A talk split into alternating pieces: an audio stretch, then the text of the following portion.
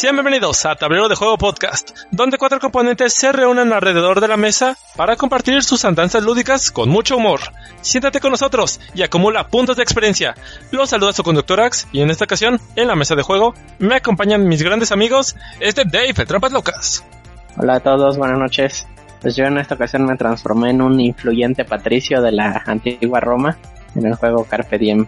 Oh, ¿Y qué tal, qué tal? ¿Cómo te fue? Muy bien, sí me gustó el juego, creo que sí se relaciona con los de castillos de Borgoña, de la Toscana. Oh, bien, bien. Y el siguiente es este Oscar. Hola a todos, pues yo este tuve una semana bastante activa. Primero me, me volvió un vikingo y destruía monstruos para poder salvar mi, mi lugar de donde vivía. Eso fue en Champions of Midgard. Luego también este me volví una tortuguita y construí mi ciudad con animalitos este en cuatro estaciones. Eso lo hice en Everdell. Y por último, pues este también hice mi un ecosistema en Cascadia con muchos ositos y muchos salmoncitos. Perfecto, amigo. Y el último y no menos importante es este Ángel. Hola a todos. Eh, sí, pues yo me fui por el sureste inglés en la era victoriana a tratar de pues realizar la mayor cantidad de actividades de placer posible para así generar prestigio, riqueza y cortejar unas bellas muchachas. y ya, pues eso. Jugué Obsession. Es un juego bastante sencillo, divertido, una especie ahí de eh, selección de acciones con un tabló que vas armando, con una, un arte bastante bonito, mucho eh, sabor en los textos. No es inmersivo para nada, pero está bien implementada la mecánica con el tema. Wow. Suena bastante interesante, amigo. Perfecto. Y bueno, así vamos a terminar con la presentación del cast de Tablero de Juego. Y como ya lo leyeron en el título, tenemos otra entrevista. Va a estar feliz Kike Kabuto. Saludos. Y vamos a presentar a Asaid B Gamer. Hola, hola, ¿cómo están todos? Excelente. Gracias. Hola, hola. Tú, lo... Muchas gracias por invitarme a Tablero de, de Juego Podcast. ¿No hay de qué? ¿Algún juego que quisieras compartir? ¿Que jugaste en la semana? Claro que sí, yo, yo jugué, vengo de Irlanda, y me puse a plantar tréboles y a recolectar oro porque jugué No Mystic. Oh. Mm, Spoiler. juego no lo conozco. Perfecto, pero Lo bueno, vas a conocer, lo vas a conocer. exactamente.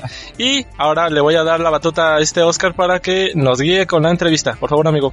Pues antes que nada, muchas gracias a Said por estar aquí en este espacio y compartirnos, Gracias, este, gracias. Su, compartirnos su juego y compartirnos su experiencia diseñándolo y pues vamos a tener una charla en la cual vamos a hablar de, de estas situaciones del diseño y de los gnomos y del oro. Antes que nada quisiera preguntarte si nos podrías dar una semblanza, una descripción de Gnomistic. Ok, bueno, eh, No Mystic es un juego estilo euro. Es un juego en el que predomina el set collection y también algunas mecánicas como tableau building, el manejo de cartas, el manejo de recursos. Es un juego para mayores de 14 años, aunque tiene una versión también para mayores de 12 años, el modo familiar. El modo estrategia es el modo original. Es un juego que está ambientado en la cultura celta y en algo muy típico de Irlanda, que es la protección de la olla de oro y del Leprechaun. No Mystic es el nombre del bosque en donde vive este ser mágico. Dentro del juego pues también vamos a encontrar cosas que están relacionadas con este tema, como lo son los gnomos, las hadas, como lo son varios tipos de duendecillos, diadas, ninfas, seres mágicos del bosque, animales del bosque. Y todo esto va a ocurrir en un contexto de el bosque mágico en donde los jugadores que son visitantes del bosque que están recorriendo el bosque cuando de repente alguien grita, he visto un leprechaun. En ese momento pues todos comienzan a buscar como locos al leprechaun, que el leprechaun es un tipo de gnomo. Hay varios tipos de gnomos. Cuando, si pueden ahí, eh, meterse a, internet un poquito y eh, investigar los tipos de gnomos que existen. Muchas veces se confunden los gnomos que solo son estos que tienen el gorrito como de pico, ¿no? Que están en los jardines se confunde que solo son esos los gnomos, ¿no? Pero el leprechaun es un tipo de gnomo. Entonces, cuando todas las personas comienzan a buscar el leprechaun, también comienzan a sentir algo extraño en el ambiente, una extraña magia que los pone en un modo avaro, en un modo malvado, en un modo muy competitivo para encontrar la olla de oro y ser el que se la lleve. Oh. De eso, de eso va No Mystic. Eh, es un juego que dura aproximadamente unos 90 minutos, puede variar de entre una hora hasta los 120, pero por lo regular, según nuestras pruebas, son 90 minutos, alrededor de los 90 minutos. Me gustó ese punto de que te despierta la avaricia, ¿no? Que todos tenemos. Sí, fíjate que es un juego súper temático. No sé en qué momento ocurrió esto, pero el juego es muy, muy, muy temático, digo, para ser un euro, y quiero aclarar, esto es un euro híbrido, porque tiene algunas mecánicas que no son muy comunes en los euros, no son las principales, pero están ahí y se pueden sentir cuando estás jugando. O sea, de hecho, este juego lo elegimos para ser el primero en lanzarse en Kickstarter a través de la editorial The Gamer, precisamente porque tiene muchos puntos a favor, y uno de ellos es la temática. La temática del juego es muy inmersiva, te sientes muy avaro. En el juego hay un montón de cartas, ¿eh? Hay un montón de cartas. El juego trae más de 180 cartas. Wow. Y todas las cartas son diferentes. Además, todas las cartas tienen alguna ventaja. Pero cuando salen al tablero principal, digamos que tienes ahí unas 20 cartas disponibles. Obviamente las quieres todas, pero no las puedes tener todas. Entonces, empieza esta competencia de, de decir chispas, o sea, voy a llevar esta, pero estoy dejando tantas cartas buenas ahí. Y además, aquí hay una innovación muy importante que es el manejo de mano. En este juego, que también fue una razón por la cual fue seleccionado, No Mystic fue seleccionado de entre otros 13 juegos.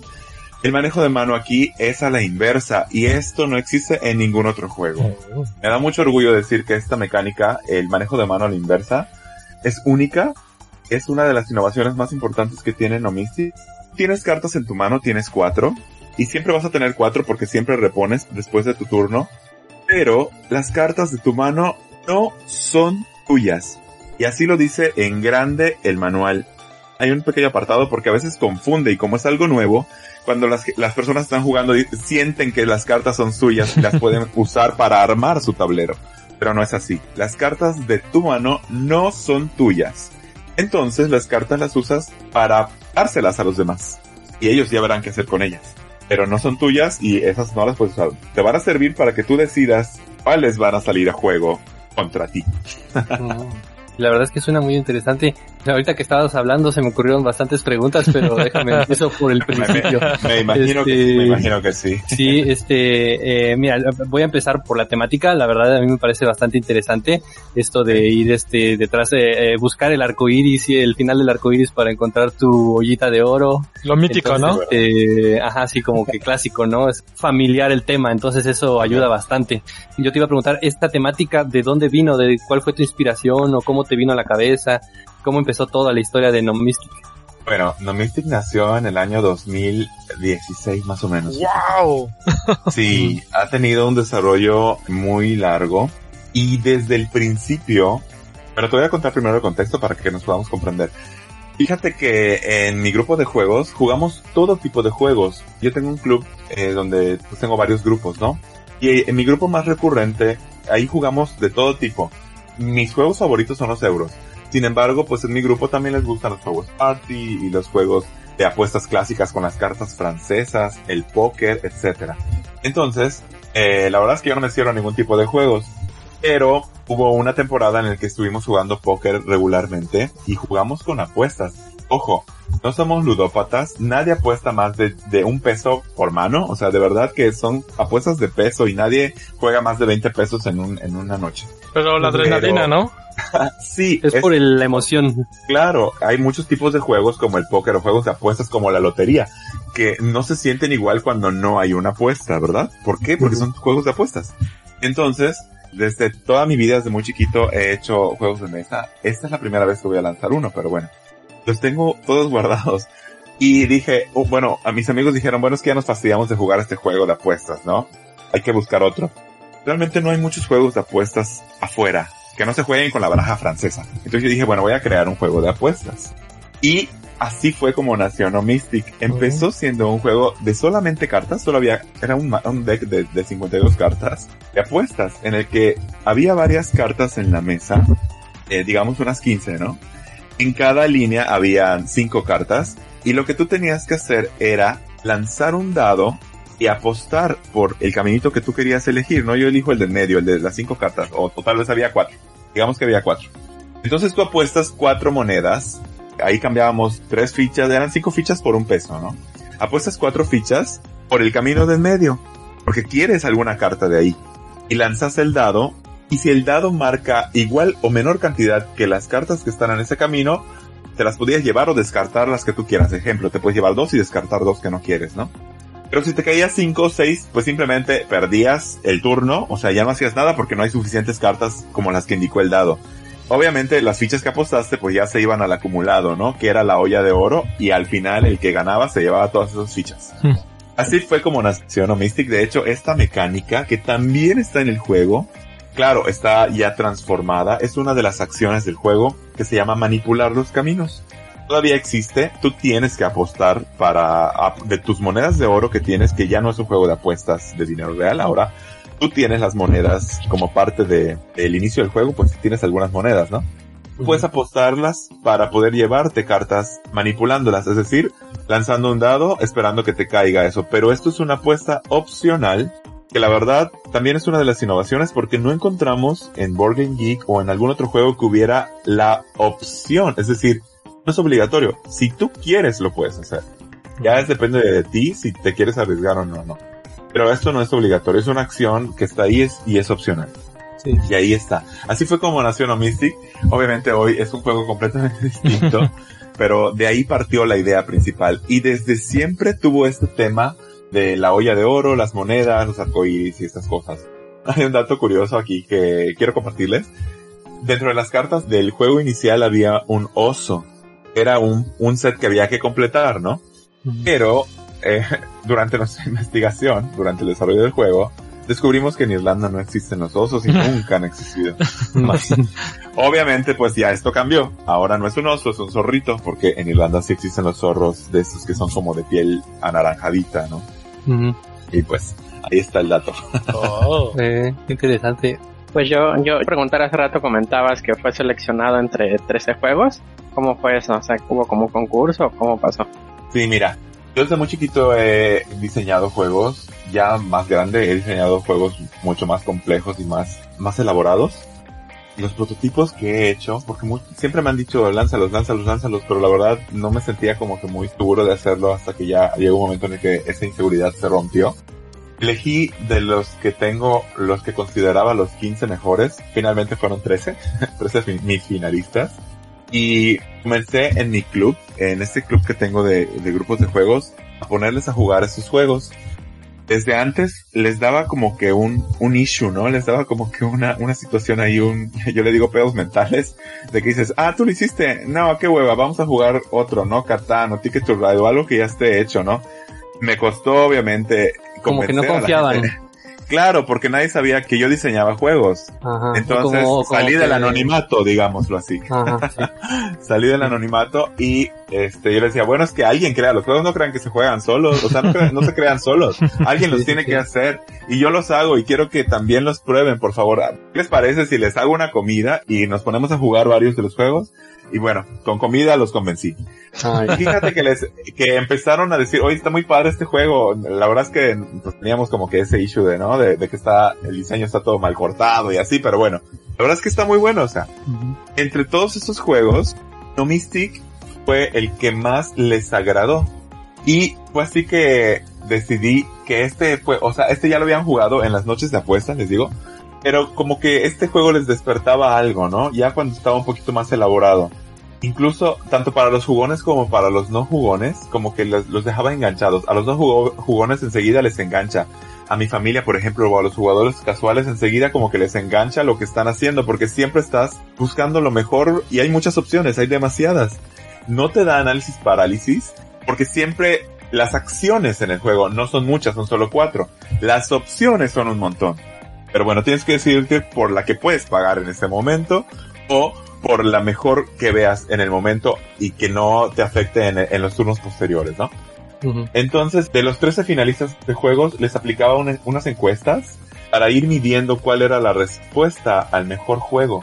La verdad es que No Mystic siempre salió por arriba de 7, siempre le ponían 7, 8, 9, 10, los mejores comentarios. sí había comentarios de que hay que arreglar algunas cosas, y hay que arreglar esta carta, esta carta está muy rota, esto es así, esto es así. Pero fue a través de esto que dije, bueno, creo que este es el juego que mejor sería para lanzarlo, ¿no? Yo quería lanzarlo pues a través, por, por mi propia cuenta, no por campañas de crowdfunding. Me decían sobre el juego, oye, ¿por qué no nos haces más copias? Queremos comprarte una. Pues es que la verdad es que es muy caro producir todo esto. Las cartas son un montón. En ese entonces habían como 120 apenas. Pero sí me decían, bueno, es que, es que está muy padre, queremos tener una copia, haznos una, véndenos una. Y la verdad era, era muy recurrente esta petición. Que yo decía, bueno, es que producir solo una copia me cuesta como tres mil pesos. O sea, imagínate cuándo te lo voy a vender. Porque hay que hacer la caja, hay que hacer el, forro de la caja, hay que hacer los tableros, hay que hacer los tokens, las fichas, los meeples, hay que hacer los instructivos, o sea, hay que imprimirlos, hay que encuadernarlos, hay que, son muchas cosas, son muchas diligencias, no se hace todo en un solo lugar. Yo tengo que ir a la carpintería y tengo que ir a la imprenta y tengo que ir aquí para que hagan la caja y tengo que ir a otro lado para que hagan los acrílicos. O sea, son muchísimas cosas y un prototipo en, o sea, en tres mil, cuatro mil pesos, pues no es como que redituable para que, que alguien lo compre, ¿no? Tiene que ser una fábrica y en México no existe. O sea, no existe una sola fábrica que te haga todo. Entonces, eh, pues muchas personas empezaron a decir, bueno, lánzalo a través de crowdfunding, me empezaron a animar, empezó la etapa del desarrollo del juego, me uní con colaboradores para que me pudieran ayudar, empezaron a organizar varios grupos para que se pueda testear el juego fuera de la ciudad de Mérida también. Se empezó a hacer este testeo incluso sin yo estar presente para que no hubiera como que ese sesgo de decir chispas está el autor, voy a poner que está perfecto el juego, ¿no? O sea, no. Un, blind test. Hubo, claro, hubo mucha planeación porque yo quería que, que esto fuera, fuera algo profesional. Y obviamente tuve que renunciar a muchas cosas del juego que decía chispas es que a la gente le gusta, pero yo no quiero quitar esto porque ellos no lo quieren. Pero tuve que hacerlo, o sea, tuve que, que, soltarlo porque por bien del juego. Sí, sí, sí. porque te digo, yo me considero muy profesional y quiero que esto, o sea, quiero que el juego trascienda entonces no quiero que se vea como que muy personalizado de que chispas esto lo dejaron porque le gustaba al autor. No, no, no, no. Que tus caprichos no saboteen el juego. Así es, o sea, yo quería que fuera un juego sólido, que estuviera muy bien estructurado.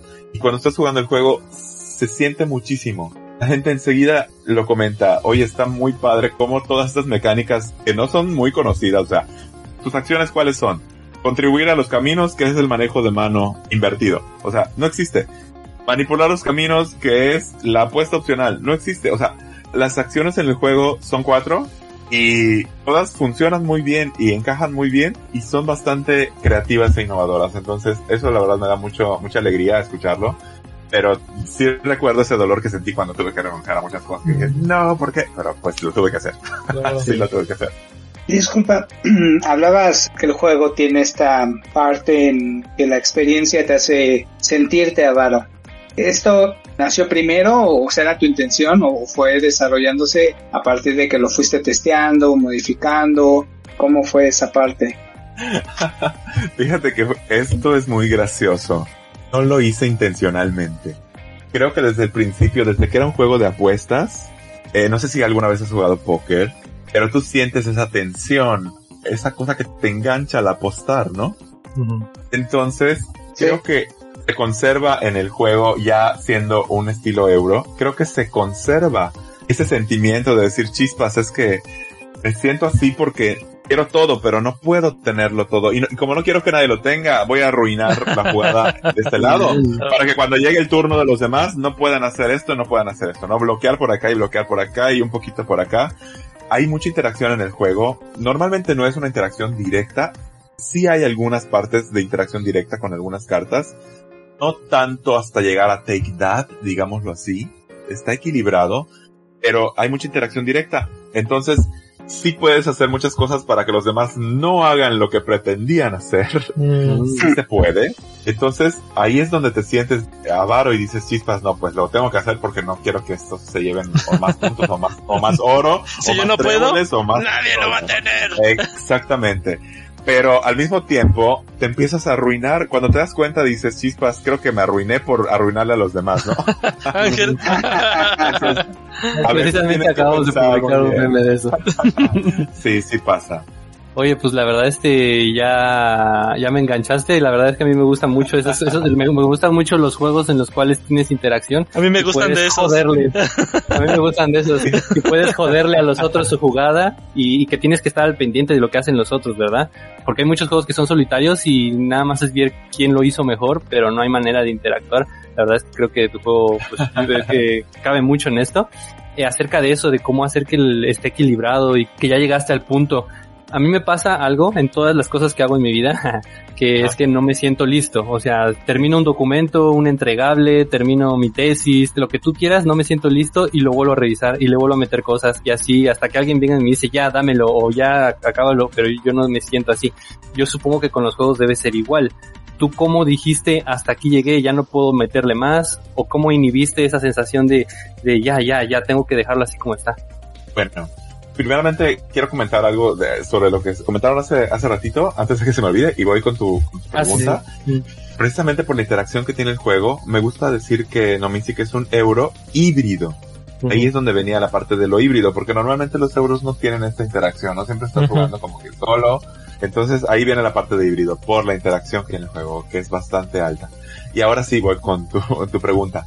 Ujú. Este, fíjate que creo que esa parte que tú dices no es tanto del juego en sí, sino es algo más personal. Creo yo. Aparte de hacer juegos de mesa, yo soy una persona pues, creativa. También soy músico y también soy cantautor.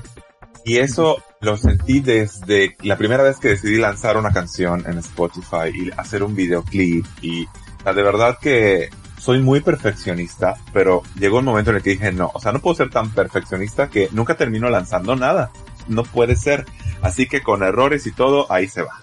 Ahí se va, porque nunca terminas como perfeccionista que eres. Nunca terminas de sentirte satisfecho. Y a veces no es solo por ti. A veces es por lo que dice uno y lo que dice el otro. Oye, es que esta parte córtala, ¿no? O el otro dice, no, a esta parte súbele más un sonido tal. Oigan, o sea, no puedo hacerle caso a todos. No puedo tenerlos felices a todos. Lo tengo que lanzar así como está. Punto. Bueno, ahora con los juegos de mesa pasa igual. Fíjate que los testeos terminaron en el 2021 finales y me dije a mí mismo, bueno, creo que si hay que meter algo más de equilibrio o algo más se va a descubrir durante los siguientes porque el juego se sigue jugando y, cuando lo llevo a las reuniones o cuando lo llevo a la expo, estuve en Roll Again, lo estuvieron jugando, siempre te das cuenta si algo pasa con alguna carta, con algún movimiento, con alguna acción o si alguien te lo dice o si alguien lo siente y lo notas extraño, siempre te das cuenta, ¿no? Que chispas, esta carta no debe valer 14 puntos, debe valer 100. Sí llegó un momento en el 2021 que después de toda la parte del equilibrio, que es una etapa en el que el juego está en fase beta, por así decirlo, tienes que hacerlo, ¿no? Pero sucede que llegó un momento en el que dejamos de hacer estos testing y yo dije, bueno, tengo que enfocar el juego hacia lo que quiero, ¿no? Hacia las personas que son más que jugadores casuales, pero tal vez no tan experimentados. O sea, este, yo considero que no es un juego familiar, pero tiene un modo familiar. Asimismo dije, ya tenemos que ponerle un límite a esto, no podemos seguir cambiándole reglas, o sea, el juego ya se va a mandar a creadores de contenido, no podemos decirles, oye, ya se cambió esta regla, te voy a volver a mandar el juego para que edites una parte del tutorial, ¿no? O sea, pues no. Y de verdad que hay creadores que se molestan y hasta me cerraron las puertas y me dijeron, no hacemos reseñas de juegos de Kickstarter porque luego cambian las reglas. Y dije, no, no, yo no quiero eso para mi juego. Toda regla que venga después de esta fecha, sí entra al reglamento como una variante. Punto. Eso. O sea, no puede ser que tengas, o sea, ya hay reglas establecidas, ya está el reglamento listo, ya quedó muy sólido el juego, siempre va a haber a alguien que no le guste algo, siempre, siempre, siempre, pero no puedes ya darle gusto a todos, de verdad que no se puede. Siempre hay que poner un límite a eso. Entonces cuando dices ya. Así que espero que esto responda a tu pregunta. El juego tiene un montón de variantes, eso sí. Hay una, hay dos páginas en el reglamento donde vienen unas de variantes. una- sí, son como 16 variantes. Uf, Variante tal y variante tal. ¿No te gustan las cartas? Quítalas. Punto. O sea, variante de elimina las cartas desde, desde el principio. ¿Quieres siete cartas en tu mano en vez de cuatro? Reparte siete desde el principio. Punto. O sea, cada quien puede ahí buscarle muchas cosas. De hecho, hay una variante que se llama, dice, variante No Mystic Open Mind. Oh. Si algo no, si algo no te gusta del juego, cámbialo. O sea, no tiene por qué ser una regla cerrada. ¿Quieres jugar con las reglas originales? Juégalo con las reglas originales. ¿Quieres meterte a la variante Open Mind? Adelante. O sea, es tuyo el juego. Todo el mundo lo hacemos cuando estamos jugando. Todos tenemos reglas de la casa. O sea, ¿por qué no lo vamos a poner ahí oficialmente? Las reglas de la casa en este juego son bienvenidas. Agrégalas todas. Todas las que quieras. Wow, wow, espera, espera, espera, espera. espera. Oye, la verdad wow, es que no, sí, la neta. eh, Mira, hasta me emocioné. Wow, wow, wow, wow. sí, la verdad estoy muy impresionado. Es que tienes que pensar de una forma en que No tan rígido. sea marketable, no tan rígida y que también le puedas dar gusto al que finalmente va, va a consumir el juego. Los jugones, los que van a apoyar la campaña de Kickstarter, los que van a comprar el juego en retail. O sea, tienes que hacerlo de esta manera porque es un producto final de cuentas. Pues la verdad, este, qué, qué buenas explicaciones das, la verdad yo estoy muy impresionado y la verdad, este, mira, yo te, um, metí, como dice Axel, metiendo un poquito la cuchara, Axel ahorita está también diseñando su juego y yo estoy apenas eh, en haciendo bocetos de, de lo que quiero hacer, ideas nada más, pero yo no diría que ya estoy empezando, pero, pero sí, yo creo que platicar contigo es bastante entusiasmante y bastante Alentador. enriquecedor. Ah, Sí. qué Sí, alentador y enriquecedor y, y, Pues y también este, puedo colaborar, eh, también puedo colaborar nada más que me digan, testeamos, vemos, checamos, equilibramos. Yo la Sí, verdad claro. estoy escuchando y, y sí, no lo voy a negar. Yo decía, es que ya llevo cinco meses en este desarrollo y nada más te escucho, yo llevo años y yo, wow, es- no, pues se nota el trabajo, la dedicación, la experiencia que has generado en todo este tiempo Claro. y de lo que has platicado. A mí me enriquece tanto estas pláticas que ¿En serio? sí, Mira, no. te voy a compartir algo. No solamente en estos seis años, no solamente existe Nomistic. Esos seis años han servido para el desarrollo del universo Nomistic, que consiste en nueve expansiones, una expansión en cooperativo y tres spin-off del universo Nomistic que van a estar ahí en la campaña de Kickstarter. Un juego spin-off se llama Shemistic, el otro se llama The Enchanted Burro o la, la madriguera encantada que trata solo de los animalitos. Es un juego Prince and Play que va a, poder- va a estar también ahí disponible en la campaña. Y el otro es El Duelo de las Flores o The Flowers Duel que viene incluido como standalone game en una de las expansiones que se llama La Senda de las Flores. Domestic ha estado tan sólido desde hace tiempo que muchas expansiones ya se agregaron. De repente sucedía, ¿no? Que en alguno de los grupos decían, oye, estaría padrísimo que esto hubiera aquí un río, porque el tablero trae un río. Pero dice, bueno, estaría padrísimo que hubiera una cascada y que los meeples estuvieran cayendo y que al caer te dé puntos negativos y los tienes que salvar y te presionaría más. Ah, bueno, metemos la expansión y ahora existe, bueno, no ahora existe, pero va a existir. Ahí está, va a estar en la campaña. Eh, el prototipo también de esa expansión, pues todos los prototipos aquí ya están listos. Se llama eh, La Ruta junto al Río, que trae esa expansión. Entonces, este, pues todo este desarrollo pues ha servido para eso, ¿no? Para que sea sólido y para que las expansiones sean realmente expansiones y no sean, ah, lo quitaron del juego para que se tenga que, comprar aparte para que lo sientas completo, ¿no? Sí. No. Son realmente expansiones. El juego está O sea, completo. no son necesarias para disfrutarlo, pero te dan Eh, algo ah. extra. Así es, te dan más rejugabilidad, te dan, todas las expansiones traen cartas nuevas, módulos nuevos, fichas nuevas, agrega una mecánica nueva al juego, o sea, siempre hay algo distinto en cada una. Incluso hay una expansión que ahí por ahí está en Instagram. Durante la época de Halloween la estuvimos compartiendo bastante, incluso hasta el mini tutorial de la expansión, que se llama El Camino Tenebroso o este, The Scary Trail. Este camino tenebroso pues trae fantasmas y calabazas que tienes que completar. Son los zetas donde tienen las calabazas y los fantasmas sin ojos y sin boca. Tienes que conseguir los ojos y los boca para completarlos, para que te den puntos, para que liberen rubíes en el tablero y para que puedas tener sus efectos, ¿no? Que son nuevos efectos que trae el juego. La verdad es que está muy padre. A mucha gente le llamó mucho la atención. Creo que han sido como que las que más han llamado la atención de- del juego de que me mandaban mensajes de que, oye, ¿cómo puedo conseguir qué es esto? O sea, es una expansión de que, ahora es una expansión de No Mystic, ¿no? Porque a mucha gente le gusta el Halloween y los temas de, de terror. Y eh, las tres expansiones que existieron primero fueron expansiones, bueno, es que en el tablero principal existen tres caminos. Está la ruta junto al río, la senda de las flores y el camino tenebroso. Y de ahí cada camino tiene su propia expansión, que es distinta, ¿no? A ver, yo una pregunta rápida. De todas las expansiones que nos acabas de mencionar, ¿cuál es, no voy a decir favorita, cuál es la que tienes ahorita más presente? La que tengo ahorita más presente es la vereda de los duendes, porque se va a regalar el día 1 a los que apoyen en Kickstarter. O sea, es un regalo que se va a dar. Aparte, no es parte del precio, no está inflado el precio, es realmente un regalo. ¿Fue por tu decisión o hubo otra persona que también quiso meter esa expansión particularmente? Fíjate que es la expansión que creo que la gente debe disfrutar primero. Ok. Es una expansión que le da otro toque al juego, o sea, sigue siendo el mismo juego, pero se siente todavía más competitivo. En esta expansión se agrega un nipple de goblin rosado. Se supone que lo tienes que secuestrar.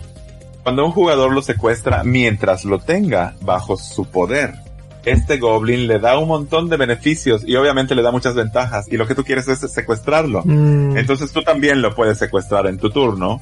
Sí que te lo llevas y ya tú ahora tienes las ventajas, pero todos te lo van a estar intentando quitar todo el tiempo. Oh. Y de verdad que estás jugando y te roban al goblin. Y vas al, a la siguiente vuelta ya piensas que vas a hacer más cosas porque ya disfrutaste de uno de sus beneficios y te lo roban. Y te lo roba otro jugador. Y así estás peleándote al goblin durante todo el juego y la verdad es que se pone muy bueno. Entonces creo que es la expansión que debe disfrutar más la gente. Entonces así que por motivos tanto de el gozo que te trae como de la satisfacción que se siente cuando estás jugando, de verdad, te siente muy satisfactorio. Y también por motivos de marketing, ahora sí que tengo que ser súper honesto. Esa es la expansión que se está dando como regalo para los que apoyen el día 1 la campaña. Hace rato igual comentaba sobre esta idea primero de, de lanzarlo solo, pero que después sí tuviste que recurrir al crowdfunding. No sé si, si nos puedes platicar un poco más de eso, digamos cuáles son como los pros y contras de este crowdfunding. Y yo quisiera aumentar un poquito la, la pregunta de David. O sea, de esto de crowdfunding, pues te viste en la necesidad de hacerlo. Pero también quiero preguntarte, ¿qué tan solo estás o qué tan acompañado estás? ¿Tienes un diseñador? ¿Tienes un artista? Un. Este, ¿Tienes un equipo? Es- Claro. Me decidí al crowdfunding porque evidentemente no tengo el capital para poder producir el juego. México es muy difícil producir un juego entero con todos los componentes que, que traen Omystic. O sea, la- de verdad, son muchísimos. Trae seis tableros porque es para uno hasta seis jugadores. Trae 100, más de 180 cartas. Trae el tablero principal. Trae los tokens de control. Trae dados. Trae fichas de trébol. Trae los meeples trae tokens de cofre, trae muchísimas cosas, trae los instructivos en inglés y en español porque vienen dos idiomas. Es muchísimo lo que cuesta un juego de este tipo, o sea, no es solamente un juego de cartas. ¿Me explico? Entonces, no tengo ese capital. Las fábricas en China pues requieren un tiraje mínimo, que es de mil copias. Por esto que pues como no tengo el capital, pues lo tengo que mandar a producir a, a otro lugar y pues tengo que recurrir al crowdfunding para poder este sueño y lanzar este juego y para poder fundar de esta manera la editorial Big Gamer. Entonces, digamos que pues esta es la razón principal por la cual estoy recurriendo al crowdfunding, porque es muchísimo dinero, ¿no? Esa es la razón. Y ahora, pasando a, a la otra pregunta, ¿me, me puedes recordar un poquito, por favor? Sí, que si tienes un equipo, si te ayudaron Ok. en el diseño, en el, en el arte. Ok, en la parte creativa del juego, tanto las mecánicas como el diseño, todo va por mi cuenta. Mi equipo, que somos cuatro personas, tienen otras funciones.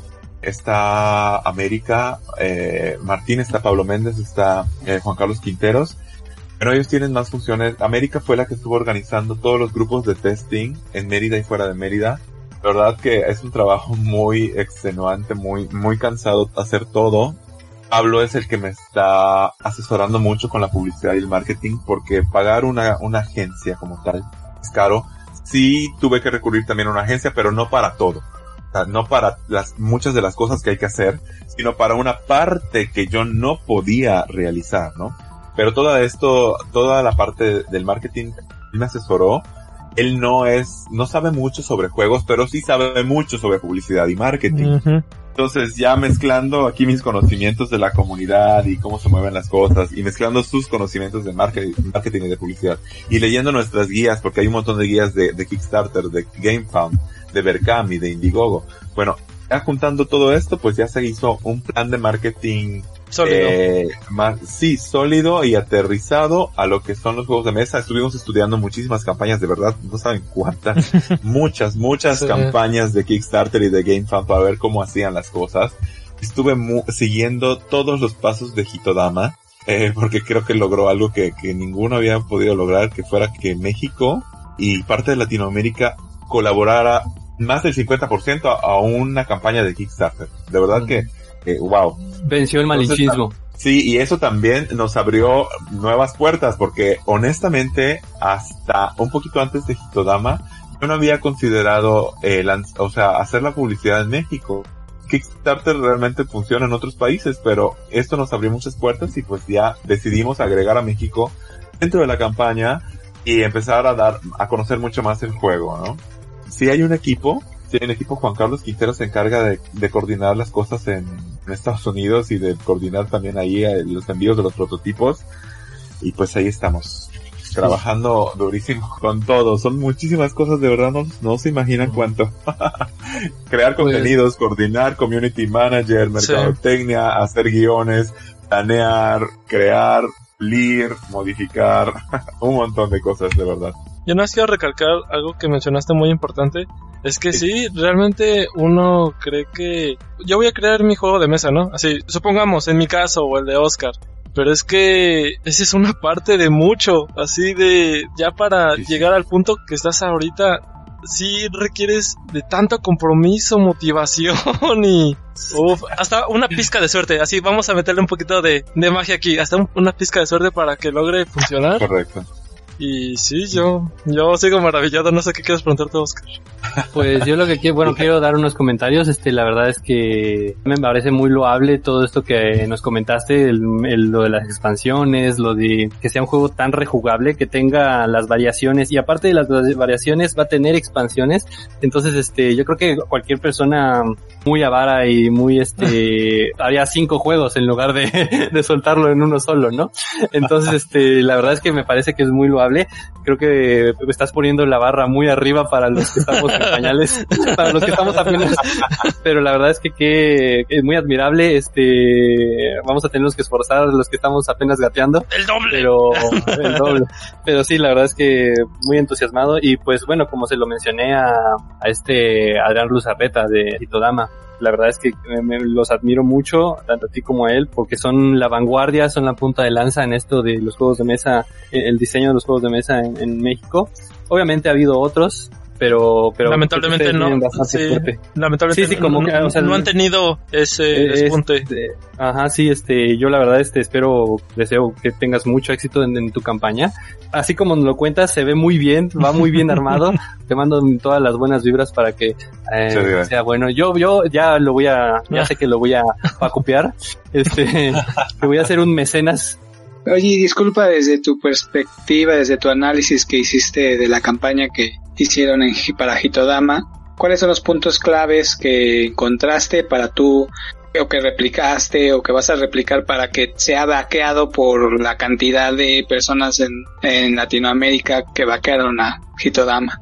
Porque Pero, digo, eh, está, está cabrón, ¿no? O sea, todos Riding Dinos fue, creo que ha sido el, el proyecto mexicano más rápido que se ha vaqueado en Kickstarter y la campaña se centró principalmente en Estados Unidos y Europa, ¿no? O sea, totalmente opuesto a- al reto que ustedes se pusieron.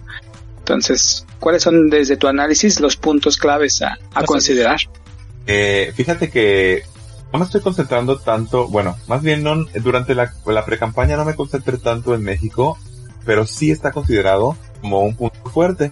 Por eso comenzamos a trabajar sobre México, porque queremos, merecemos los jugones mexicanos, eso es, merecemos los jugones mexicanos, tener buenos juegos, juegos que tengan calidad, juegos que se hagan profesionalmente, Repito, Hitodama abrió esa puerta. Admiro mucho todo lo que hicieron el equipo de Lighthouse de Hitodama con la campaña.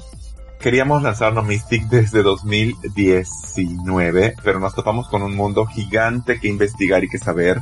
Leyes, eh, diseño, muchas cosas por aprender. Un pequeño ejemplo con esto es que para llegar a Australia necesitas permisos para meter piezas de madera. O sea, no es nada más, ah, lo mando a Australia porque vaquearon en Australia. No hay que, hacer permisos y trámites y llenar formatos y y cosas por la madera que incluye, ¿no? Entonces, sí es algo ambicioso el proyecto, Yo no sé qué vaya a pasar, no sé si se va a vaquear. Ojalá que se logre la meta, de verdad. Estoy con todo el optimismo del mundo. Sé que lo vamos a lograr, pero pues también soy realista y no sé si vaya a suceder. Entonces, México está muy considerado en esto. Lo que hicimos, ahora bien, Hitodama nos puso un reto porque ofrecieron el envío gratis en México y es algo que no, normalmente no se hace. Ellos ofrecieron el envío gratis porque van a producir el juego en México. Entonces, fue un, fueron dos cosas. Fue un disco rayado y fue un halo de luz. Porque dices, chispas, ¿cómo voy a competir contra eso? ¿Por qué hacer eso, Pero bueno, de verdad que cuando yo vi eso, o sea, me fui para atrás como con Dorito y dije, Dios mío, ¿qué voy a hacer si ahora ya había pensado en México porque vi que Hitodama estaba como que causando ese hype en México? Pues dije, pues ni modos, o sea, hay que ofrecer el envío gratis, o sea, ¿qué más? Hay que ofrecérselos, ahora hay que ver cómo.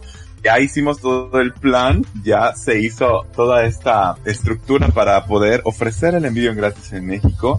Y respondiendo a tu pregunta, eso es lo que ahora sí les copiamos a lo de Hitodama. Y lo digo abiertamente, es, no se trata aquí de, de competir directamente, sino de igualar, porque los mexicanos, ¿qué vamos a decir? Los de Latinoamérica, ¿qué vamos a decir cuando veamos que no hay envío gratis? Oye, pero Hitodama nos da envío gratis, entonces no lo vaqueamos, ¿no? Entonces, va a estar el envío gratis ahí, lo van a poder ver, lo van a poder disfrutar, lo van a tener gratis en la puerta de su casa. Wow. Así que no hay excusa, ¿no? Para eso. Claro, Sí. vamos a tener que absorber parte de, de, de todo esto, pues lo vamos a tener que absorber, pero lo estamos confrontando, ampliando ahora sí que el panorama. Cuando tú haces una campaña de Kickstarter no es nada más hacerla y ya. Obviamente necesitas una proyección y esto es un trabajo muy profesional de marketing y de agencia que ya tiene experiencia. Ahí es donde entra esta agencia que se contrató para esto, ¿no? Para hacer los estudios de mercado. hacer- ah, más bien para hacer tu proyección, Mm. qué tanto puedes recaudar con esta campaña al ser una editorial nueva, al ser un juego nuevo, al ser un proyecto atrevido, porque lo es. O sea, es un juego atrevido, no hay un, un euro con esta mecánica, no hay un euro con estas mecánicas, no hay un euro que tenga innovaciones en estas mecánicas.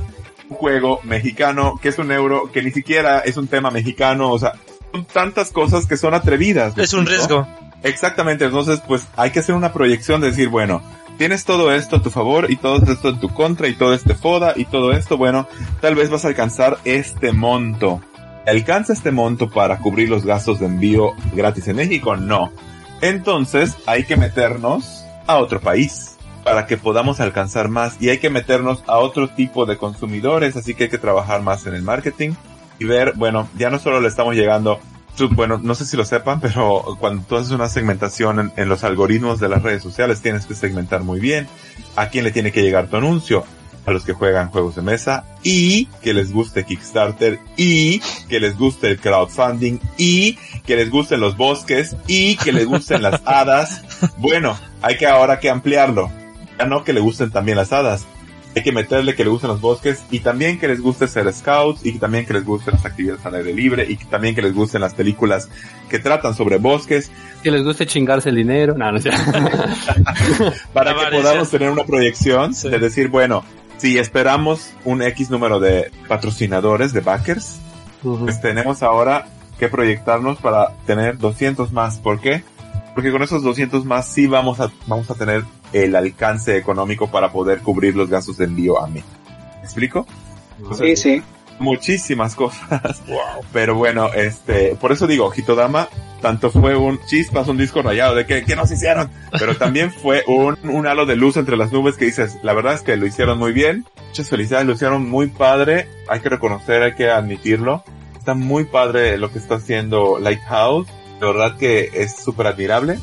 También es un reto, pero no podemos quedarnos atrás. Tenemos que ponernos al mismo nivel profesional.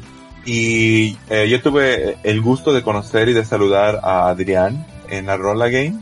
Me encantaría también poder platicar más profundamente con él. Me imagino que se va a dar en el momento oportuno. Ahorita la verdad es que estoy muy, muy saturado. Pero ha sido un reto, ha sido muy padre también la experiencia. Y abre muchas posibilidades porque Kickstarter ya se está viendo más por México. Algo que antes no sucedía. Y esto gracias a qué? A que Hitodama abrió las puertas para el envío gratis en México y para que las personas apoyaran Kickstarter. Oye, y hablabas eh, acerca de esta parte de la profesionalización y algo que a mí me pareció muy peculiar y también que creo que va acorde a esto del equipo que fuiste conformando en la parte de la traducción del libro de reglas que, que conforma tu juego. ¿Por qué optar por un servicio como este? Y te lo pregunto porque pues es muy común que en ocasiones pensamos que tenemos las capacidades suficientes porque quizás nuestro nivel de inglés es muy bueno y entonces pensamos que podemos hacer una buena un- una buena traducción, ¿no? De, Queremos de, ser todos los... de algo, ¿no? Claro. Pues mira, como experiencia de vida me he forjado de tal manera que, sí es cierto, soy un ser humano, soy un sujeto y eso me hace subjetivo. Entonces siempre necesitas la visión de, de alguien más que te pueda orientar, pero no de, de alguien más cualquiera, ¿eh? No, no es así como que, ay, dame tu opinión, no. Alguien que sepa de lo que está opinando.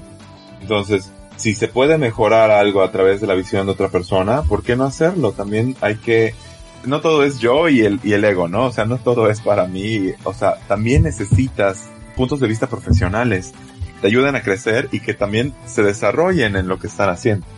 Yo, yo quisiera mm, preguntarte algo más personal. Eh, Me voy a salir un poquito del tema de, de tu juego. De, quería preguntarte, como jugón, ¿qué juegos te inspiraron o cuáles son tus juegos favoritos? En- ¿Mecánicas o o juegos? eh, bueno, puede ser, o sea, es que son tres cosas que quiero No. saber. Quiero saber cuáles son tus juegos favoritos o quiénes son tus diseñadores que admiras y cuáles son tus mecánicas favoritas en un juego de mesa.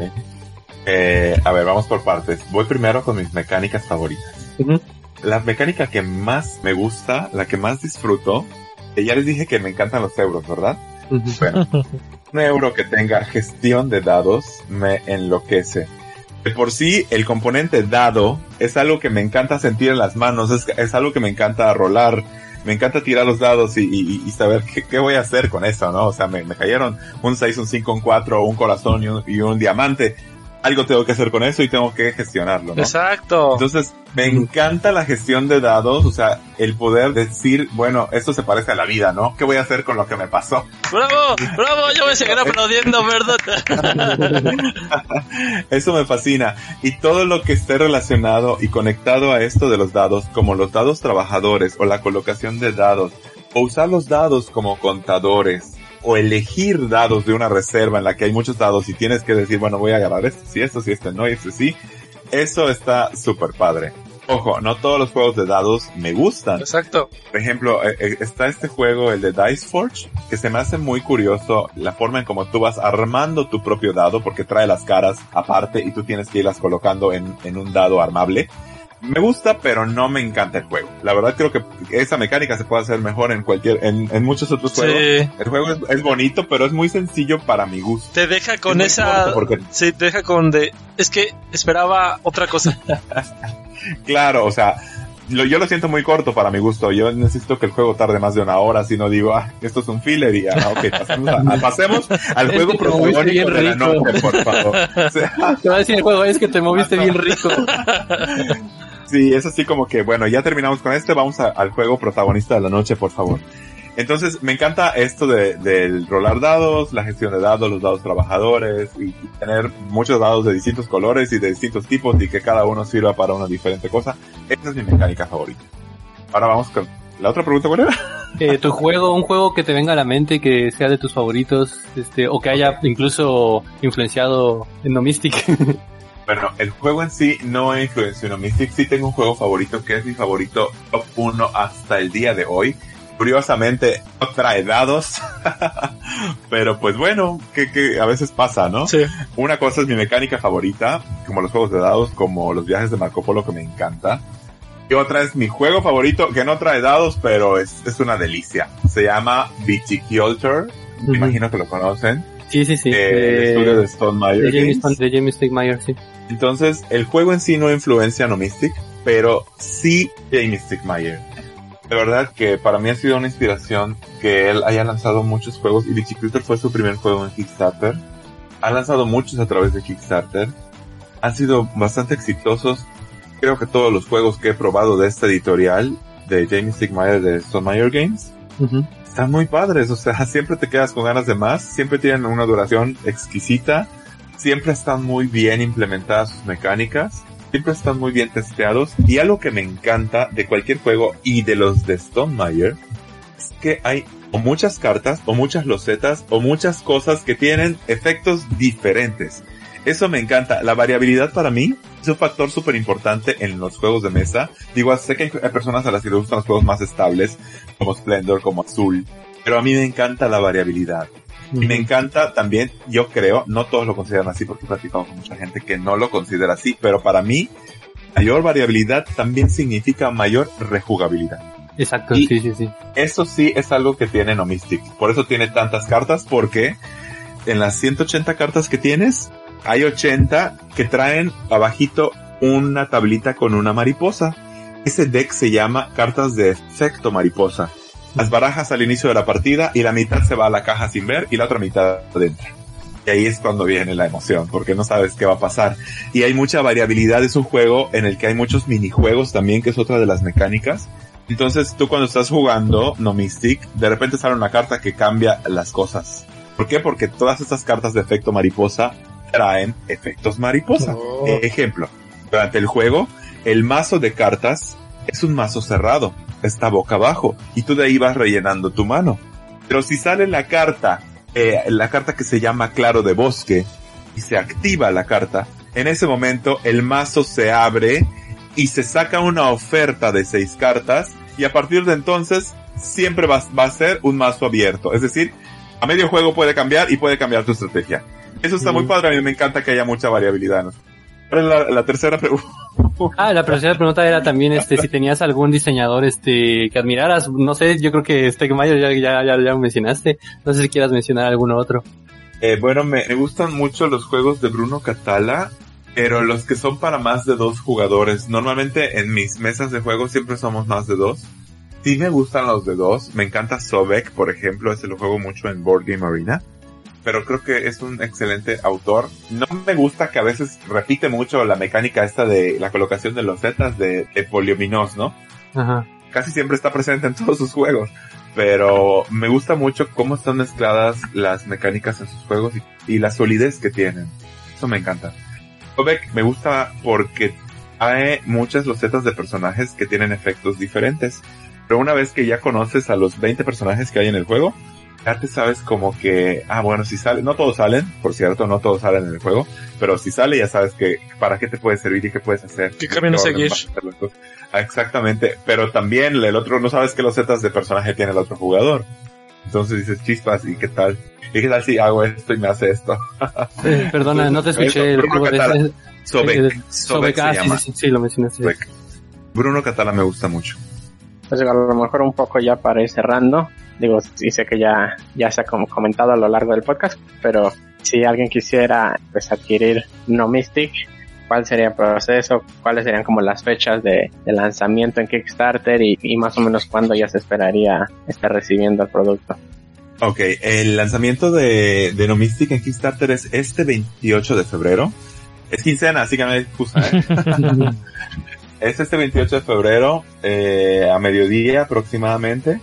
La forma de adquirirlo pues es apoyando la campaña con uno de los pledge, una de las recompensas que trae el juego base evidentemente. Si no saben cómo usar Kickstarter, la verdad es que es muy sencillo. Hay que entrar a la plataforma de kickstarter.com o descargar la aplicación, registrarse con un correo electrónico, con Facebook, con lo que tengas a la mano. Una vez que estás adentro, buscar el proyecto que quieras o si ya sigues el proyecto porque te da la opción de seguir los proyectos, te va a llegar la notificación. Cuando veas el proyecto, hay un apartado que se llama recompensas y hay varias recompensas. Recompensa 1 trae el juego base, recompensa 2 trae el juego base con una expansión, recompensa 3, etcétera, etcétera. Tú apoyas la recompensa que tú quieras de acuerdo a tu capacidad económica y una siempre en Kickstarter que siempre puedes donar, ¿no? Siempre puedes donar cuando menos 10 pesos. Pero obviamente no te llevas la recompensa. Para que te lleves la recompensa, pues obviamente hay que pagar un mínimo, ¿no? Que, que es la del juego base. Y pues simplemente es darle apoyar con esta recompensa. Te va a pedir los datos de tu tarjeta. Es una plataforma muy segura. Vas a llenar los datos de tu tarjeta como si fuera una compra por internet, ¿no? Como una compra de Amazon o de Mercado Libre. Y pues darle a aceptar. Eso es todo. El juego estaría llegando aproximadamente a principios del 2024. El proceso de producción dura normalmente unos 6-7 meses en lo que se hacen las pruebas finales con la fábrica, en los que se deciden los materiales y los tamaños en los que mandan el prototipo pues aquí a mi casa, a su casa, para revisar que así tiene que ser, ¿no? Que así va la carta tal, que así va la carta tal, que así va el, el, el tamaño, que así va todo, ¿no? Y darles a ellos eh, la aprobación final para que ese prototipo final pueda ser copiado mil veces y para que pueda ser enviado través de otra empresa que se llama empresa de fulfillment, a la que le llegan los mil ejemplares, es la que se encarga de enviar a cada lugar del mundo el juego y hacer pues muchas de las cosas que hay que hacer, ¿no? La logística, ¿no? La logística, exactamente. A principios de 2024 que se estaría recibiendo el juego. Wow, sí es un, es Un un, procesote. es un proceso, Sí pero realmente para todo lo que nos has comentado, pues es poco tiempo. Así, sí es un año, pero realmente se va como agua. Ese es el tiempo normal de cada juego, es casi un año. Bueno, a menos Un que año sea Simón y te tardes más de lo que prometen. Claro, pero por ejemplo, de las últimas campañas, no sé si han visto Weather Machine de Vital Lacerda Ajá. o Flamecraft, Sí, sí, el sí. de los dragoncitos. Bueno, todos estos juegos tardaron como año y tres meses en terminar, en poderse entregar a las personas, ¿no? No es algo inmediato. Muchos ven Kickstarter ya como una preventa. Sí, es cierto. Más que nada, a resumidas cuentas es eso, ¿no?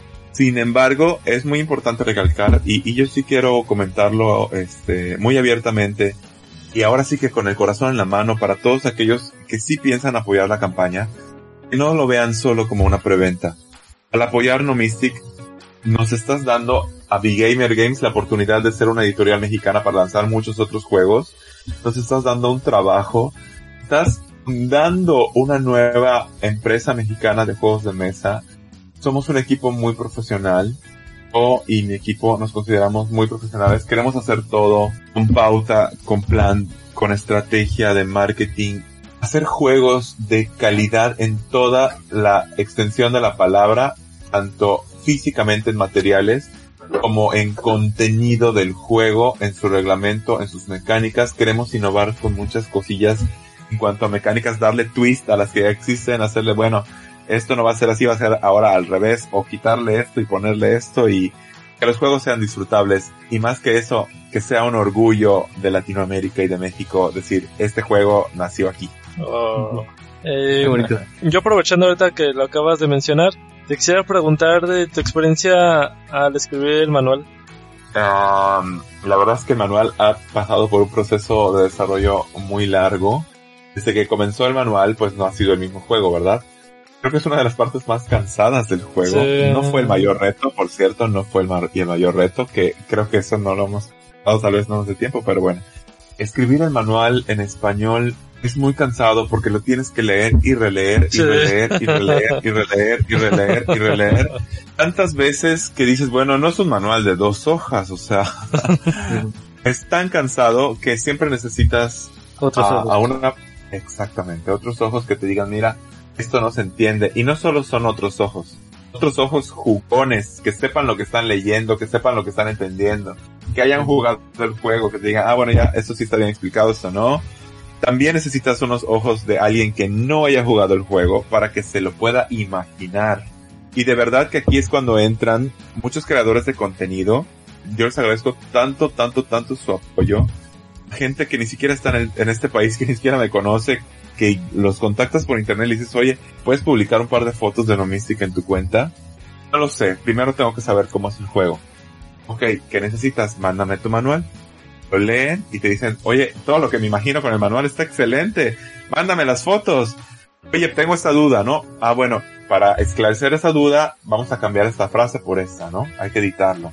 A veces ya tienes el manual listo en tu archivo de diseño y dices, no, no quiero porque si le cambio esta palabra por esta frase, te va a mover todo el texto y que poner otra cosa, igual que quitarle una imagen, ¿no? Bueno, pero de verdad, esa es la experiencia que uno tiene con los manuales. Versión aprovechando- 5, la última, ahora sí la última. De esta sí va a ser la no te última. imagi- Final No te imaginas dos. cómo... es peor que una tesis, te lo juro. Bueno, y aprovechando esto, creo que no, no habíamos comentado cuál era el reto más grande, pero sí yo sí, Sí, quiero sí, por favor. compartírselos. El reto que yo tuve más grande durante el desarrollo de este juego, quitar el texto de las cartas, hacerlo con un idioma universal. Y ahí también quiero decir que es algo atrevido porque los efectos de las cartas no son tan sencillos a veces. Hay algunas cartas que digamos que le agregan alguna complejidad porque son minijuegos. O sea, tú estás jugando el juego, las cartas las adquieres de los caminos del tablero, pero de repente, como les dije, hay una carta que abre el mazo, ¿no? También hay una carta que es un minijuego. Digo, hay muchas, pero este es un ejemplo. Esta carta es la carta de El Círculo de Hadas. Cada carta viene con una explicación del folclore de Irlanda porque es un juego muy temático y este círculo pues a veces se encuentran círculos de hongos y piedras que son pasadizos de hadas y duendes hacia el mundo mágico de los bosques. Entonces, cuando sale la carta del anillo, el anillo portal de, piedras de hongos de hadas, se activa el minijuego del trick taking. En ese momento todos los jugadores agarran una carta de su mano y la ponen al centro de la mesa, como en un juego trick taking. La carta de mayor valor es la que se va a llevar todas. Y ahí termina el minijuego. Entonces, este, lo más difícil fue decir, bueno, ¿cómo voy a explicar todo esto en una sola imagen? Porque ya no va a tener texto. No. Tienen que saber quién empieza, ¿no? Porque, bueno, ¿y empiezo yo o el de mi izquierda o quién? O sea, ¿quién va a tirar la primera carta, no? ¿Y quién va a hacer esto? ¿Y quién va a hacer? ¿Y cómo voy a saber cuál es el valor de cada carta? ¿Cómo voy a resumir todo esto en una carta, en un símbolo? Ese fue uno de los retos más grandes, el quitarle los textos a las cartas. Algunos eh, al principio sí me decían, no, es que era más fácil cuando había que leer la carta. ¿no? pero, necesitamos que el juego se entienda en Japón y se entienda en Inglaterra y se entienda en México y se entienda en Argentina y en Brasil. La simbología universal. exactamente, un lenguaje universal, hacerlo simbólico. A mucha gente le gustan los textos y es comprensible y lo hace más fácil de entender. En este caso, hay un almanaque anexo en el juego, ¿no? No es solamente el reglamento, hay un almanaque de las cartas donde se explica cada una, porque son un montón. Obviamente la primera vez que juegas No Mystic y ves la carta y dices, chispas, no me acuerdo, voy a ver el almanaque. Sí. Mystic es un juego que durante su proceso de aprendizaje es tal vez a media partida es cuando dices, ah, ok, ya entendí todo, nada más que algunas cartas cuando vayan saliendo las vamos revisando, pero en la segunda partida es muy fácil acordarse de todos esos efectos que ya habías visto. Entonces ya es como que más amigable. Obviamente en el, en el manual eh, hay una recomendación de qué cartas agregar en la primera partida, que son las más sencillas de recordar, para que lo puedas disfrutar desde la primera vez. Entonces, este, ese fue el reto más grande, fue deshacernos del idioma, eh, del texto de las cartas. Sí, eso es algo que a mí me encanta de los juegos cuando son independientes del idioma, sobre todo porque mi pareja eh, pues no le mastica tanto el inglés, pues sí tengo que enseñarle y a veces él no tiene la, la paciencia para, para que yo le traduzca las cartas o la paciencia para que yo le traduzca los efectos, entonces valoro mucho los juegos que no son este dependientes del idioma, entonces este también enhorabuena y, pues gracias en nombre de todos los jugadores que no podemos jugar en inglés eh, por alguna razón pasa mucho, en mis grupos pasa muchísimo, que mucha gente no sabe inglés y a veces yo me limito a adquirir y comprar juegos que sean independientes del idioma. Si quiero, digo, chispas, es que yo quiero que juguemos Wingspan, pero dos no saben. Y eh, la verdad es que es muy complicado porque tienes que estarles soplando cuál es el efecto. Y pues obviamente eso disminuye la parte estratégica del juego, ¿no? Porque la cuál tienes. Claro, entonces siempre, yo siempre considero que es mejor una simbología aunque sea un poquito más complicado de aprender, es decir, la, el, la curva de aprendizaje sea un poquito más lenta, lo prefiero mil veces. De verdad que sí, yo prefiero tener almanaques y recordatorios que, que las cartas traigan el texto en sí, así es. Okay. La última pregunta yo por mi parte, perdón. sí, sí, sí, sí, está bien. Ah, me encanta, ni siquiera sentí pasar el tiempo, ¿eh? Qué chido. Realmente a mí me interesa mucho saber de una mala experiencia de, de que has tenido en testeo, porque, bueno, aquí ya nada más hacía un pequeño paréntesis fin de semana pasado yo probé mi título y yo ya me sentía con una cierta confianza de que ya lo había testeado con, pues mis amigos no son tan allegados a los juegos de mesa, pero sí le saben el rol. Entonces dije, ah, pues si ellos les costó trabajo y le agarraron un cierto gusto a la mecánica, entonces pues voy a ir a donde juego juegos de mesa a mi comi, un saludo. Y ya mostré mi juego, estaba nervioso, pero me apoyaron, ¿no? Los jugones de la mesa. Eh, lo voy a resumir apalearon mi juego. Hubo una mecánica que destruyeron, así, destruyeron todo y yo de... Sí, yo iba con la mentalidad de que, bueno, sí va a estar un detalle, ¿no? O algo, y es de, ah, que voy a perfeccionar, pero lo destruyeron. Así, no puedo ni meter las manos. Le dije a, a mi chica que me sentí como la mamá viendo ma- madrear a su hijo. Yo ya déjenlo, ya está muerto, ya déjenlo. Y pues obviamente los, los comentarios es de, sí, sí estuvo buena la explicación, lo llevas bien conforme va pasando las batallas, pero es muy fácil. Y ese muy fácil Ah. se retumbó en mi cabeza de, ah, no, es que yo... Pero bueno, este ya no es mi entrevista. De tu lado, ¿alguna experiencia agridulce o mala que nos quisieras compartir? Experiencia como tal, Sí, o bueno, o una que tengas muy presente. primero que nada, ahora sí que como experiencia y consejo, tienes que saber quién va a jugar tu juego, no es lo mismo que, que lo jueguen los que juegan juegos de rol a que los que lo juegan los que juegan juegos party. Dentro de la misma comunidad de juegos hay muchos tipos de jugones, ¿no? Algunos son muy variados, algunos son muy exclusivos. Yo tengo un amigo que solo juega euros y nada más que euros, no lo puedes poner a jugar nada más que euros, de verdad. Están los osos, están los others, están los twinks. un poco de todo, ¿verdad? Entonces, este, número uno, tienes que saber quién está probando tu juego, ¿ok? Y tienes que hacer, pues, esta clasificación de, de decir, bueno, hay estos tipos. En tu encuesta, cuando te la entreguen, tú, tú tienes que saber, ah, bueno, yo sé que este, este perfil, ¿no? Tal vez no, no le va a calificar con una calificación muy buena, muy agradable. Eh, eso es uno. Ahora, experiencia como tal, pues, honestamente, o Mystic, mm, creo que solo tuvo una calificación bajita, fue creo que 6. Pero había un comentario ahí, este, yo dije, bueno, creo que este, esta persona, o sea, le gustan los juegos como que más simples, ¿no? Entonces, sí, sí decía en la experiencia, creo que hay demasiadas maneras de hacer puntos y eso no me gusta. O sea, por eso le voy a dar un 6. Pero esa es la misma razón por la que muchas personas le- lo votaron con una calificación mayor. Dije, bueno, no le puedes hacer caso a todos, ¿verdad?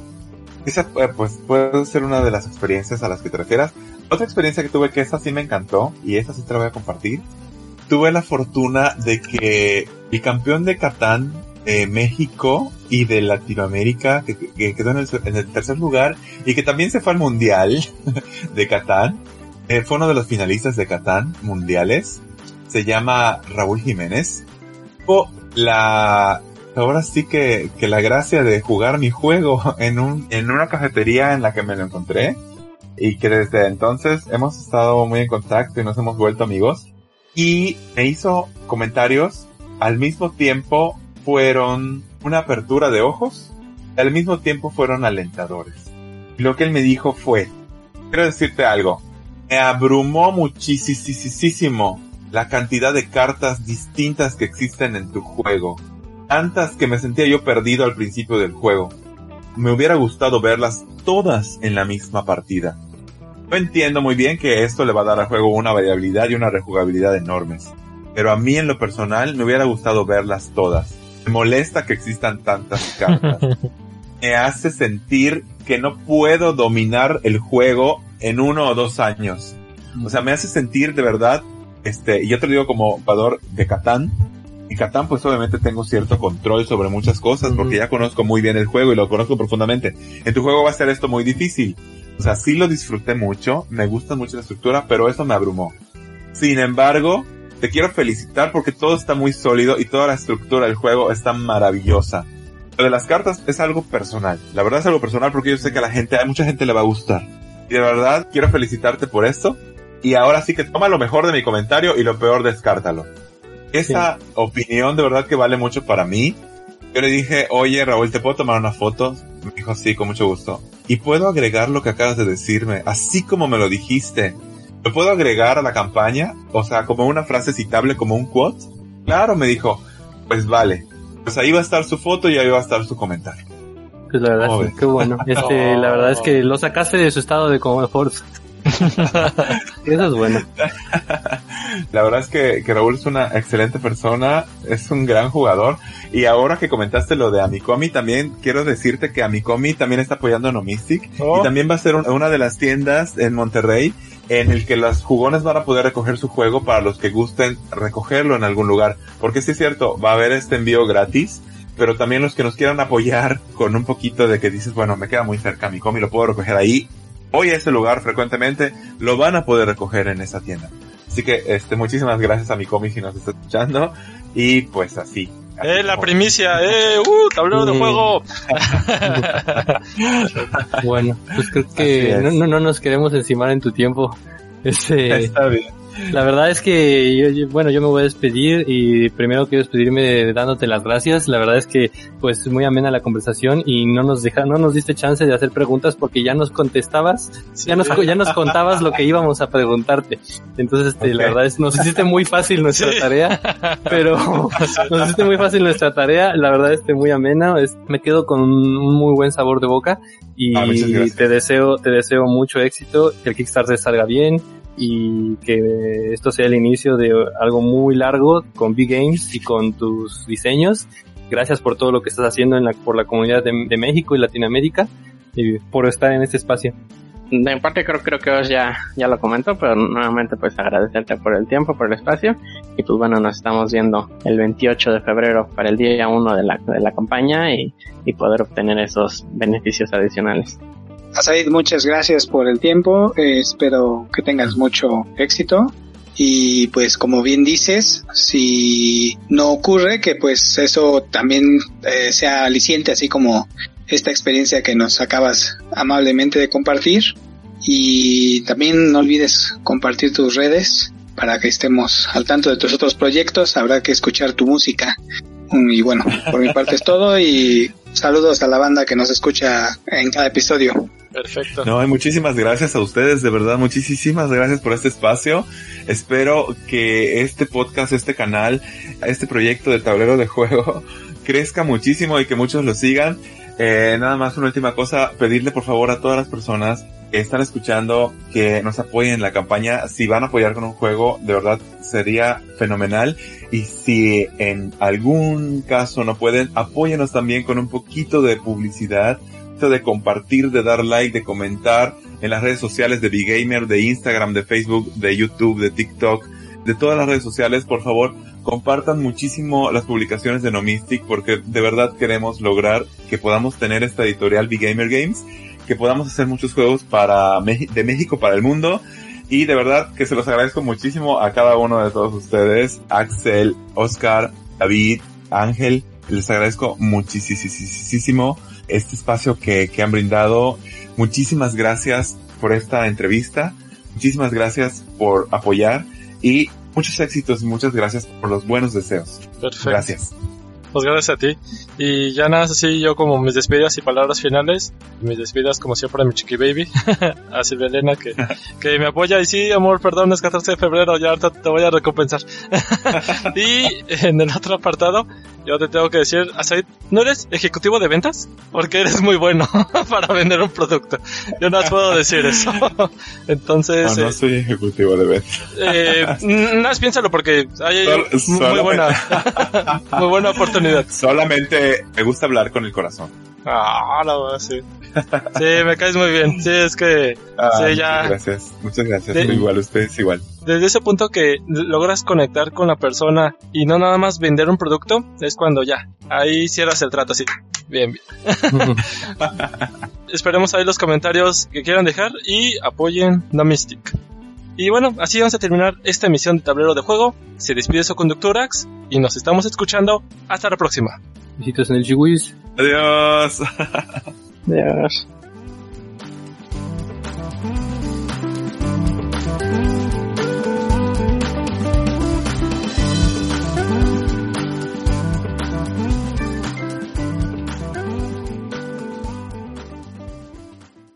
Iniciar grabación.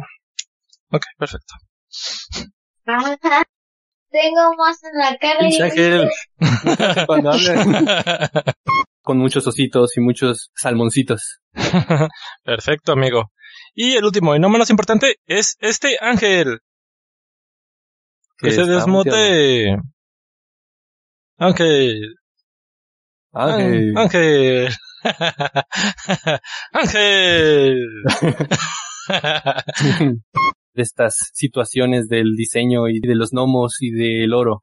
Antes que nada quisiera preguntarte si nos podrías dar una semblanza, una descripción de Gnomic. Ujú. No Mystic, perdón, sí. Edición, por favor. Claro. Trans Podcast.